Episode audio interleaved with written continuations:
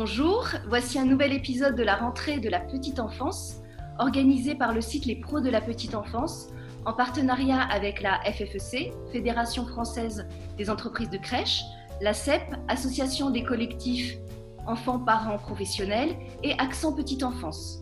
C'est un événement qui est dédié à l'accueil collectif du jeune enfant. Aujourd'hui, nous accueillons le docteur Pauline Penaud, praticien hospitalier au Centre hospitalier intercommunal André Grégoire et chercheur associé au Centre Population et Développement. Le docteur Penaud est l'auteur d'une étude transversale réalisée dans deux crèches hospitalières de Seine-Saint-Denis ouvertes pendant le confinement. Une étude qui tend à montrer que les enfants ne participent pas ou peu à la diffusion du virus. Au cœur de nos échanges, les enfants, bien entendu, et le Covid-19. Alors, sont-ils à risque de formes graves quand ils sont atteints? Sont-ils propagateurs? Eh bien, nous discuterons de tout cela avec le docteur Penaud. Nos échanges vont s'organiser en deux temps. Un premier temps euh, où nous ferons un bref retour en arrière sur le confinement euh, pour savoir voilà, quel impact a-t-il eu sur les enfants. Dans un deuxième temps, le docteur Pauline Penaud nous parlera de son étude, la façon dont elle a procédé et les enseignements que nous pouvons en tirer. Et puis par ailleurs, eh bien, nous aurons les questions, les questions des gestionnaires que nous avons recueillies qui vont nous permettre d'alimenter tout cet échange. Bonjour euh, docteur, Merci euh, d'être euh, parmi nous. Bonjour. Euh, bonjour. eh bien, on peut commencer donc avec notre premier temps. Donc, c'est un, un, retour en arrière finalement sur le confinement pour, pour, savoir finalement quel a été l'impact de celui-ci sur les enfants. Alors, c'est une question euh, qui est très large et qui dépasse beaucoup euh, mon champ de compétences, mais globalement, les travaux convergent pour montrer que dans des territoires comme le nôtre, euh, qui sont déjà des territoires, des territoires fortement marqués par les inégalités sociales, le confinement et plus largement l'épidémie virale renforcent les inégalités. Elles viennent appuyer sur les inégalités sociales préexistantes. Et plusieurs travaux qualitatifs ont, tiré la sonnette d'alarme, si vous voulez, sur le fait que quand les enfants sont à domicile, ils sont plus exposés euh, aux risques euh, euh, alimentaires, au risque de logements surpeuplés, au risque d'accidents domestiques, au risque de violences intrafamiliales, au risque de décrochage dans les apprentissages, que ce soit les apprentissages préscolaires ou les apprentissages scolaires, et que c'est des paramètres qu'il faut avoir à l'esprit quand on prend des décisions de santé publique au nom de la sécurité sanitaire pour réduire, pour casser les chaînes de transmission virale. D'accord. Donc effectivement, euh, voilà, l'idée c'était bien sûr de protéger la population et de protéger euh, et les enfants, mais effectivement, euh, il, y a, eu des impacts assez, assez importants sur, sur les enfants. alors vous avez, vous avez réalisé une étude transversale, voilà, réalisée dans deux crèches hospitalières ouvertes pendant le confinement. Est-ce que vous pouvez nous dire un peu comment vous avez procédé et les enseignements que l'on peut en tirer? À l'hôpital de Montreuil où je travaille en Seine-Saint-Denis, la crèche euh, a continué à fonctionner pendant le confinement pour pouvoir prendre en charge les enfants des parents réquisitionnés. Et il s'est passé la même chose dans un autre hôpital de notre groupement hospitalier, l'hôpital euh, d'Aulnay-sous-Bois, euh, qui s'appelle l'hôpital Robert Ballanger. Et on a poulé les effectifs de confinement de ces deux crèches pour proposer aux, aux, parents qui travaillaient dans les unités Covid, donc directement au contact de patients à risque d'une part, et aux professionnels de la petite enfance qui ont été réquisitionnés sur cette période d'autre part, euh, lorsqu'ils en étaient d'accord, lorsqu'ils le souhaitaient, de répondre à un questionnaire en face à face qu'on a fait euh, très rapidement après la levée du confinement pour pas avoir de biais de, de, mémorisation, pour que les souvenirs soient le plus frais possible, et d'autre part de faire une prise de sang pour euh, une sérologie, une méthode validée euh, par euh, le ministère de la Santé de sérologie visant à chercher dans le corps les anticorps qu'on appelle les IgG dirigés contre le virus du Covid qui s'appelle le SARS-CoV-2 et qui témoignent d'une rencontre antérieure avec le virus. Et l'idée était de savoir si ces deux populations avaient été exposées de la même manière et éventuellement d'essayer de retracer par l'historique des symptômes, l'historique des contacts, l'historique des tests de diagnostic moléculaire, pour le coup, qui aura été fait sur la période de confinement, c'est-à-dire euh, les couvillons dans le nez, qui permet d'amplifier la séquence euh, virale euh, du SARS-CoV-2 pour, pour déterminer qu'une infection est, en cours ou, récente, d'essayer de retracer comment le virus avait circulé dans ces deux crèches. Et notre hypothèse initiale, c'était que la population des soignants des unités Covid aurait été très fortement exposée, d'autant qu'en Seine-Saint-Denis, on a eu une épidémie assez précoce, au moment où les choses n'étaient pas encore tout à fait organisées, où on n'était pas encore tous systématiquement euh, masqués. On a eu les premiers cas de, Covid très tôt. Et donc, on a pensé que les soignants des unités Covid seraient massivement séropositifs et que le personnel de crèche le serait très peu, parce que l'hypothèse qu'on en faisait, c'est que contrairement au virus grippe, il y aurait très peu de circulation virale à travers les enfants. Mmh. La première partie de l'hypothèse a été euh, démentie par le travail, alors sous réserve de très petits effectifs et du fait que voilà, c'est des, des, résultats euh, modestes sur peu de personnes. Euh, il s'est passé l'inverse, c'est-à-dire que les soignants des unités Covid étaient finalement assez peu touchés par l'infection en sortie de confinement.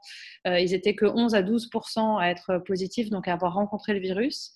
Et ça, c'est quand même une très bonne nouvelle parce que ça dit que les mesures barrières, ça marche. Mhm. Le masque qu'on porte, euh, nous soignants très volontiers dès qu'on est au contact de patients euh, suspects d'une infection euh, transmissible par voie respiratoire. Le lavage de mains qu'on a l'habitude de faire à l'hôpital, c'est nos pratiques quotidiennes, protège contre la transmission de ce coronavirus. À l'inverse, on a eu dans une des deux crèches une épidémie très précoce qui a probablement eu lieu euh, fin février, avec près de la moitié du personnel de la crèche euh, réquisitionné et quelques personnes non réquisitionnées qui n'ont pas été incluses dans l'étude, mais, qui font partie de la myriade, si vous voulez, de, reconstitution de la circulation du virus, qui ont été touchées. Et un peu moins à l'hôpital d'Aulnay, mais quand même un peu plus euh, que parmi les services soignants. Et quand on reconstitue euh, la circulation du virus, on voit que les professionnels de la petite enfance se sont contaminés entre eux, majoritairement elles, mais euh, le masculin dominant faisant, il y avait un homme dans l'histoire, ils sont majoritairement contaminés entre eux, probablement sur des temps de repos, euh, de, de pause cigarette, de pause café, de déjeuner, à un moment où on n'avait pas tout à fait conscience sur le sol français qu'il y avait une circulation épidémique et où donc personne ne prenait de mesures barrières dans la vie quotidienne en dehors du cas spécifique des soins qui étaient apportés dans les services de maladies infectieuses ou de réanimation. Et donc, on s'est retrouvé avec un différentiel euh, qui était dans le sens inverse de celui qu'on imaginait. Et on a complété à ce moment-là notre étude en étendant euh, le recrutement aux parents qui n'étaient pas dans les unités Covid, donc on n'avait pas initialement euh, inclus dans notre population d'études, pour voir si ce, personnel de crèche massivement infecté, hein, une, professionnelle sur deux, c'était beaucoup, avait contaminé à travers les enfants ou directement, mais très vite les parents ne pouvaient plus rentrer dans la crèche, donc ça aurait été essentiellement à travers les enfants. Euh, les parents des unités Covid et des unités non Covid, de toute la logistique, des services support, informatique, pharmacie, euh, électricité, administratif, etc. Et là, on a eu des différences qui étaient telles que malgré les faibles effectifs, c'était statistiquement significatif que les deux épidémies ne croisaient pas. Et enfin, quand on a été regarder un petit peu ce qui s'est passé, on a regardé notamment chez les parents qui euh, avaient des anticorps, donc qui avaient rencontré le Covid, et on a presque toujours retrouvé euh, le contaminateur de façon extrêmement probable, c'est-à-dire le collègue, le binôme, euh, la personne euh, dans l'entourage familial, dans une minorité de cas, qui avait été identifiée Covid, documentée, et pour laquelle il y avait eu un contact rapproché, sans masque, dans un délai compatible avec une transmission. Donc, dans tous les cas, sauf deux de mémoire, on a pu retracer quelque chose qui était tout à fait plausible en termes de chaîne de transmission. Et dans l'autre sens, euh, au sein des crèches, c'est des gens qui travaillaient ensemble dans les mêmes sections ou qui avaient des temps euh, communs euh, dans les équipes de direction qui partageaient des bureaux, etc., qui se sont contaminés entre eux. Et ce qui était intéressant, c'est que à la crèche d'Aulnay, où il y a eu moins de, de personnel de la petite enfance positif, aucun euh, des parents d'enfants gardés dans la section où il y avait les personnes positives n'a été contaminé. Et à l'inverse, euh, il y a eu trois parents soignants positifs. Leurs enfants ont été gardés par des professionnels de la petite enfance qui étaient tous négatifs en sortie de confinement.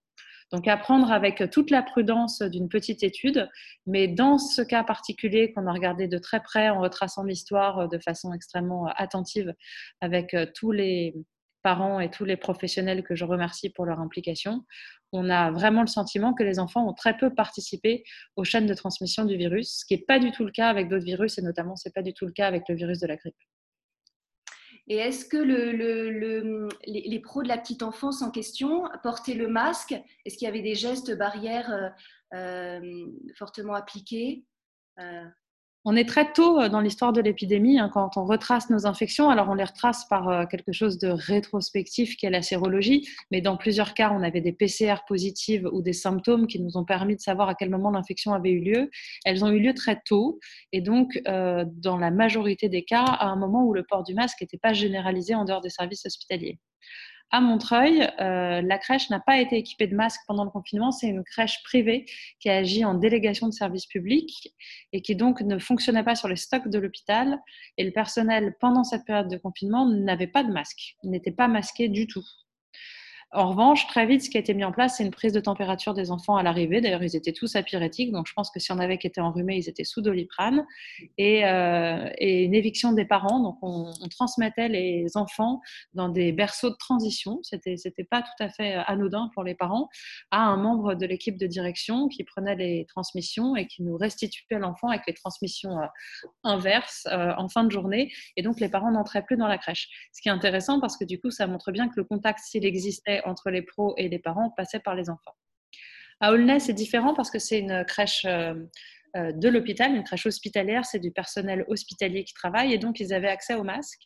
Mais j'ai discuté avec la, directrice de la crèche, on a repris euh, très vite après le confinement la façon dont les choses s'étaient organisées et ils avaient la possibilité de mettre des masques s'ils le souhaitaient.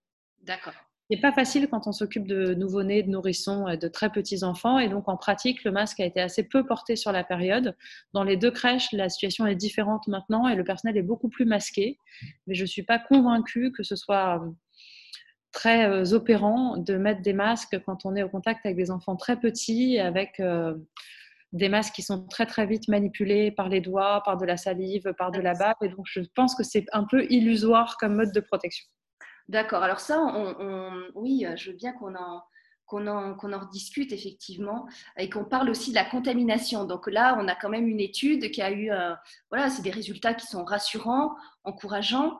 Euh, alors j'aurais une question notamment de la, Fédération française des entreprises de, de crèches qui aimerait savoir si c'est désormais une certitude scientifique que les jeunes enfants sont faiblement contaminants et à faible risque de développer des formes graves je me méfie des certitudes scientifiques euh, concernant ce virus parce qu'on en a beaucoup traversé et je pense qu'à trop euh, ériger des certitudes un peu vite, euh, on a perdu un peu en termes d'adhésion de la population à nos tâtonnements, à nos hésitations et à notre progression. Ce qu'on peut dire sans trop de danger, c'est que les enfants font peu de formes graves. C'est très rare. D'abord, ils font peu de formes symptomatiques. Quand ils sont symptomatiques, ils sont ce qu'on appelle symptomatiques c'est-à-dire ils ont des symptômes qui sont modérés, qui sont très aspécifiques. Et dans des très rares cas, il y a eu des formes graves qui ont été publiées chez l'enfant, soit d'infection virale elle-même, soit de complications immunologiques post-virales. Et ça reste d'une fréquence extrêmement basse. Ça, je crois qu'on peut le dire. Concernant la transmission, on a eu plusieurs euh, éléments rassurants au début de l'épidémie, mais si je me faisais l'avocat du diable, je dirais que c'est parce que euh, dans tous les pays touchés par le Covid, très tôt, euh, les systèmes de scolarisation, les systèmes de regroupement d'enfants ont été fermés.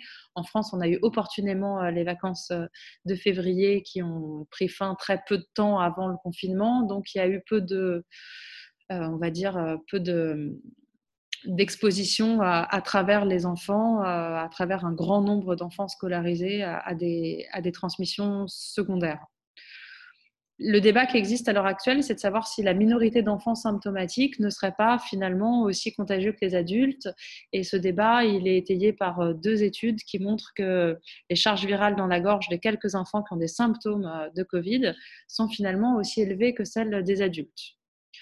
Et puis, il y a eu quelques travaux américains qui ont montré, mais dans une ambiance comme celle des États-Unis, où il y a une forte polarisation euh, politique, euh, un déni présidentiel massif euh, de l'épidémie en cours. Donc, des chercheurs qui deviennent très militants, qui ont tiré la sonnette d'alarme en disant attention, on a vu dans le, Utah, à Salt Lake City, un bébé de 8 mois transmettre un Covid probablement acquis à la crèche. Enfin, c'est pas vraiment une crèche, c'est un centre d'accueil d'enfants de 0 à 10 ans. Je sais pas très bien à quoi ça correspond, mais en tout cas, lui, il avait 8 mois, donc il avait l'âge crèche.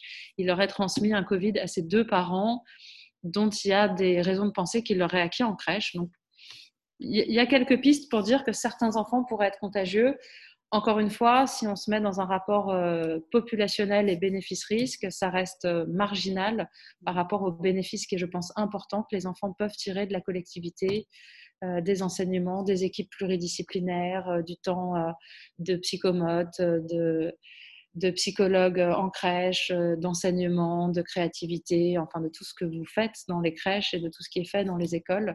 Si on met les deux en balance, je ne suis pas sûre que la balance soit favorable à la mise sous cloche des enfants. Très bien. Alors, euh, on, parle, euh, on parle contamination, on a parlé euh, du port du masque. Effectivement, le port du masque est devenu la règle pour les professionnels de la petite enfance. Mais ils peuvent effectivement retirer ce masque dans certaines circonstances face à un enfant angoissé ou voilà, dans, ce type de cas. pourtant, voilà, ça c'est une question de l'ACEP. Euh, des professionnels peuvent être inquiètes à l'idée euh, de retirer ce masque, même si elles sentent que l'enfant en a besoin.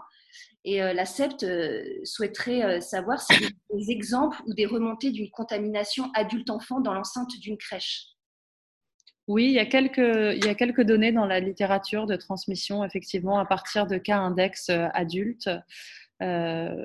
J'en ai plusieurs en tête. Euh, alors après, c'est pas forcément l'âge crèche parce que les crèches, en fait, c'est très franco-français et la littérature euh, Covid, elle est très internationale et donc ça peut correspondre plutôt à du 0-5 ans, un continuum entre crèche et école maternelle. Oui, c'est documenté.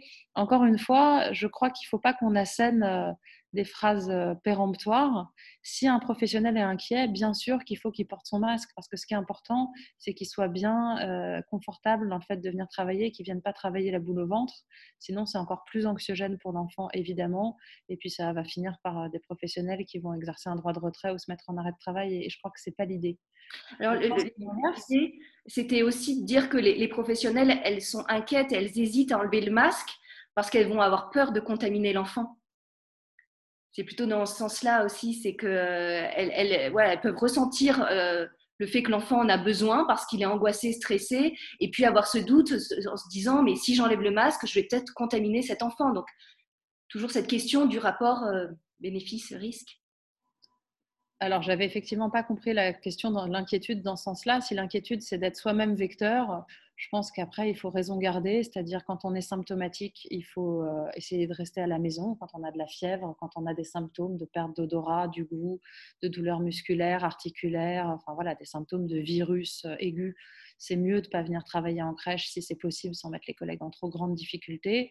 Et quand on est asymptomatique, c'est-à-dire quand on se sent bien, en bonne santé, on peut euh, partir du principe que le risque est quand même faible d'être porteur euh, d'un Covid et qu'après, c'est le bon sens euh, de tout professionnel dans l'exercice de, son activité de savoir à quel moment il doit montrer son visage à un enfant, comme vous disiez, extrêmement inquiet. à quel moment peut-être finalement le masque lui convient mieux. Je crois que le risque pour les enfants est vraiment tout à fait marginal. S'il y a des enfants immunodéprimés, c'est tout à fait différent, mais je ne suis pas sûre qu'ils soient beaucoup en collectivité euh, en ce moment. Pour des enfants immunocompétents, euh, le risque me paraît vraiment très, très à la marge.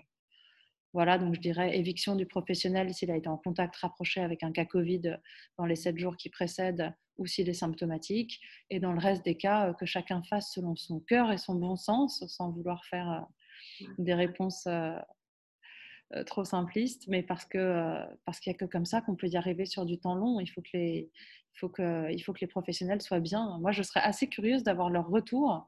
Euh, si vous avez des infos là-dessus, faites-les moi passer après. J'aimerais bien savoir quel est le, le, ressenti des professionnels de la petite enfance sur la faisabilité des mesures barrières en crèche, sur ce que ça peut avoir comme retentissement, qu'est-ce que ça change dans la relation? Il y a des services de réanimation néonate euh, qui ont tiré la sonnette d'alarme en constatant un retard développemental chez des nouveau-nés prématurés depuis qu'ils voient plus que des adultes masqués, notamment qui voient leurs parents que masqués et qui sont moins touchés. Euh, je pense qu'il faut prendre en considération euh, ces inquiétudes-là et ces remontées de terrain-là pour ajuster au mieux la relation qu'on met en place. La relation, ça passe par le visage, par les mots, par le toucher par l'articulation de la bouche. Enfin voilà, tout ça me paraît euh, important et il faut réussir à trouver une balance entre euh, la sécurité euh, sanitaire et, un, environnement sécuritaire pour le développement psychoaffectif des enfants. donc on dit que le, virus se transmet essentiellement dans le cercle intrafamilial, en tout cas voilà, assez souvent. Euh, alors j'ai une question d'accent petite enfance euh, là-dessus, parce qu'on sait que les enfants peuvent être en contact avec leurs grands-parents, qui peuvent être des personnes euh, à risque. et donc accent petite enfance, j'aimerais savoir comment on peut expliquer aux grands-parents de prendre leurs précautions avec, avec leurs petits-enfants, et puis aussi comment expliquer aux enfants de, ben, de garder leur distance avec leurs grands-parents.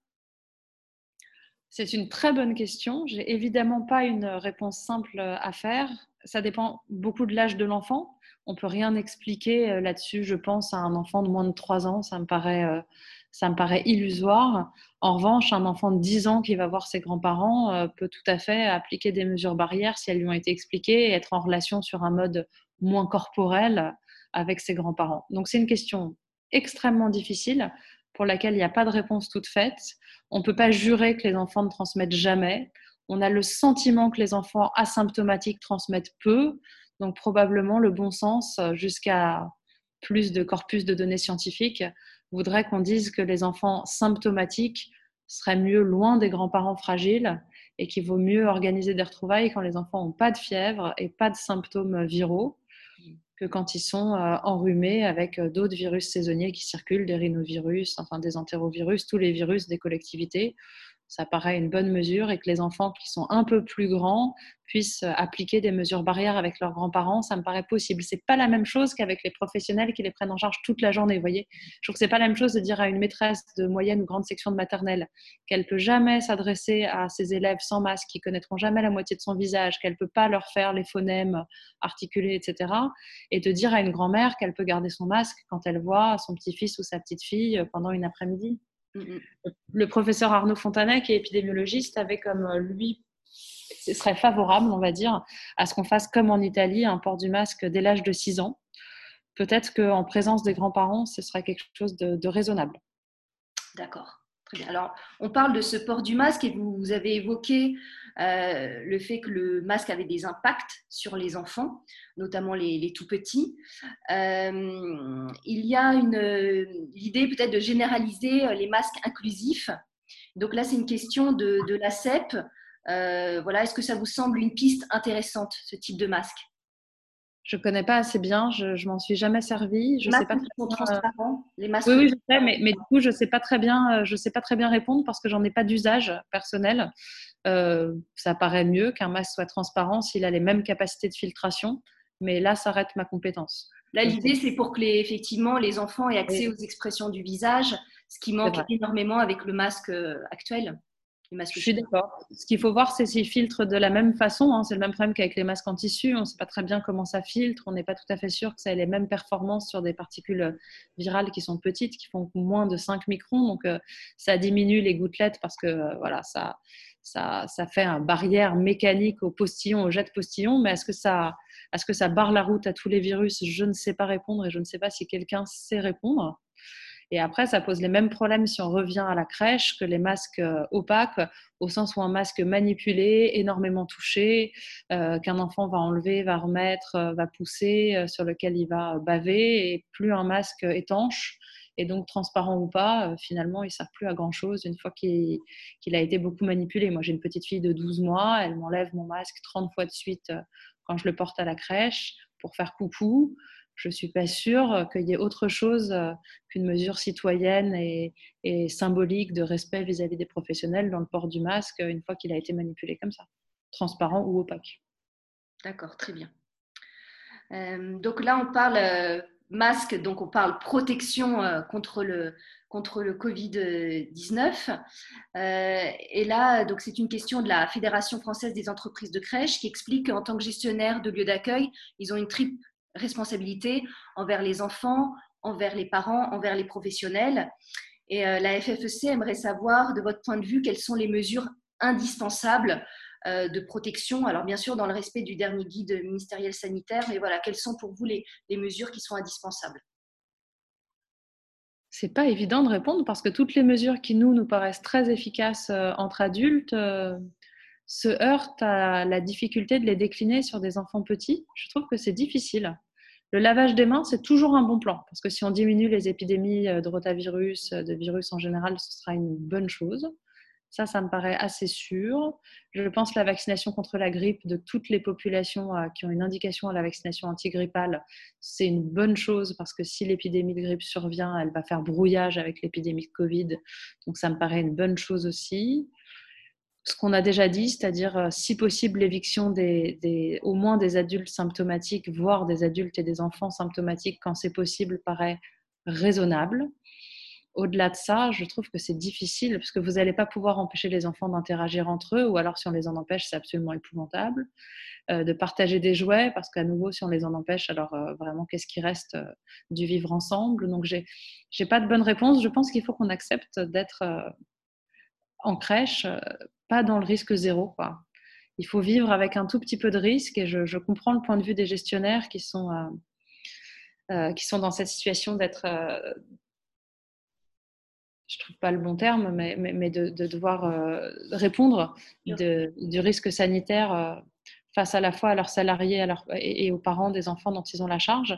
Mais je crois que c'est une illusion euh, de, de, contrôler complètement ce risque. Peut-être il faut accepter un petit risque en crèche et peut-être que ça vaut le coup. Voilà. D'accord. Très bien. Euh, vous parliez tout à l'heure de, euh, l'impact euh, finalement de cette pandémie, hein, parce qu'on a parlé au tout début du confinement, mais vous avez rappelé, on a rappelé un peu l'impact sur le développement de l'enfant. Est-ce que vous avez d'autres effets secondaires que vous avez remarqués sur le développement de l'enfant liés à cette pandémie? Et, comment, et comment les professionnels peuvent-ils agir pour les minimiser, ces effets secondaires? Alors encore une fois, je suis pas euh, pédopsychiatre et donc euh, je dépasse un peu mes compétences, mais ce qui est frappant, alors là pour le coup, je prends ma casquette de mère de famille pour avoir un enfant en crèche, un enfant en maternelle, un enfant en élémentaire, euh, c'est la dispersion des niveaux de développement et d'acquisition au sein des classes, ou des classes au sens crèche, section du même groupe d'âge. J'ai le sentiment que cette épidémie a euh, non seulement renforcé les inégalités, mais elle a, a renforcé la distance, si vous voulez, qu'il y a entre différents enfants en termes d'acquisition, de, de, centres d'intérêt, d'étapes développementales, euh, d'une façon qui est, assez visible par une profane du sujet comme moi. Et je pense que c'est un, un sacré challenge pour les équipes. Si on revient à la crèche, on a bien vu qu'entre les enfants qui ont chez nous été gardés absolument tout le temps euh, parce que on était des soignants réquisitionnés et ceux qui sont revenus après plusieurs mois d'absence et qu'il a fallu complètement réadapter à la collectivité, il y a eu un gap énorme et ça a énormément mobilisé les équipes et je, je les admire parce que ça a été très difficile de se retrouver avec des enfants qui avaient beaucoup régressé, qui étaient extrêmement inquiets, qui avaient été en collage avec leurs parents pendant plusieurs mois, euh, qui avaient été dans les bras de personne d'autre que les parents, qui n'étaient pas sortis de la sphère domestique. C'était pas facile du tout de les réacclimater à la crèche. Et à côté de ça, des enfants qui avaient d'autres besoins, qui eux avaient été euh, euh, maintenus en collectivité, qui avaient vécu des effectifs plus réduits, donc euh, plus d'attention individuelle, plus de portage, plus mmh. d'activités adaptées à leurs besoins. Et donc il a fallu être sur ces deux fronts en même temps. Et je pense que tout ça a effectif en général réduit avec un nombre, à mon avis, toujours très insuffisant de professionnels par, enfin, un nombre excessif d'enfants par professionnel pour le prendre dans ce sens-là, plus que 1 sur 4, c'est jamais très bon euh, pour pouvoir euh, individualiser euh, l'attention qu'on porte aux enfants. En maternelle, quelque chose de très semblable, avec des enseignants qui ont rapporté avec beaucoup de désarroi le fait qu'ils avaient face à eux des enfants qui étaient à des stades extrêmement différents de leur développement, des tout petits bébés qui sont arrivés pas propres à l'école maternelle ou, ou euh, des moyennes sections qui avaient été très peu scolarisées et qui donc étaient encore euh, tout à fait dans la dynamique euh, d'une petite section à se rouler par terre le matin, et d'autres enfants qui avaient été énormément stimulés à la maison par des parents qui en avaient la possibilité, le temps, les outils, on va dire intellectuels et culturels, je ne sais pas comment il faut le formuler, et puis des enfants qui avaient vécu de l'angoisse, des temps très solitaires parce que les parents devaient télétravailler en même temps ou être absents ou s'occuper de, sur plusieurs fronts à la fois et voilà des, en maternelle et aussi en primaire à un autre niveau des, des, des enfants très éclatés euh, dans l'attention qu'ils requièrent des professionnels. Et ça, euh, je trouve qu'il faudra le, prendre en compte réellement. Et donc, euh, évidemment, de toute urgence, avoir beaucoup plus d'encadrants pour les enfants, plutôt que de fermer les écoles, faire des petits groupes à l'école, faire des petits groupes en crèche, des sections avec peu d'enfants, des professionnels qui, du coup, peuvent se remplacer plus facilement en cas d'absence. Et donc, oser ne pas être là sans avoir l'impression de faire un coup épouvantable aux collègues et qui peuvent, du coup vraiment individualiser et affiner euh, leur prise en charge aux besoins de l'enfant. Je pense que ça ferait souffler tout le monde si on avait euh, plus d'adultes bien formés, qui se sentent en sécurité et qui se sentent écoutés pour s'occuper des enfants euh, au moment de ce challenge quand même social extrêmement fort qui est la traversée de cette pandémie. alors, une dernière question de la FFEC. effectivement, la fédération est régulièrement consultée elle aimerait savoir si vous avez des recommandations d'évolution des pratiques des pros de la petite enfance euh, qu'ils pourraient euh, remonter au ministère pour améliorer justement le bien-être des parents, des professionnels ou des parents et ou des parents pendant cette pandémie. Je vais redire ce que j'ai déjà dit, que je pense qu'il faut arrêter d'avoir ce prisme euh, crispé sur la sécurité sanitaire euh, dur, on va dire. Vous voyez, la transmission du virus, l'étanchéité euh, des contacts avec les enfants. Je crois qu'il faut lâcher prise de ça, que c'est très difficile à décliner en crèche, qu'il faut accepter que ce sera un peu poreux, qu'il y aura des mailles ouvertes au passage du virus et qu'il faut déporter, à mon avis, hein, ça n'engage que moi, euh, l'effort, l'investissement des équipes sur l'individualisation de l'attention portée aux enfants et l'individualisation de l'attention portée aussi aux professionnels qui ont besoin de temps de soutien, de groupe de parole, euh, de temps en équipe. Euh, il y a plein de choses qu'on a observées. Euh, on a eu des remontées de terrain, de, de, jeux qui ont été créés, qui sont des jeux avec avec mesures de distanciation physique hyper créatifs, ultra drôles, des euh, poules renards vipères avec des 1m50 entre les gens et du coup le 1m50 devient le challenge et il faut réussir à le tenir. Enfin,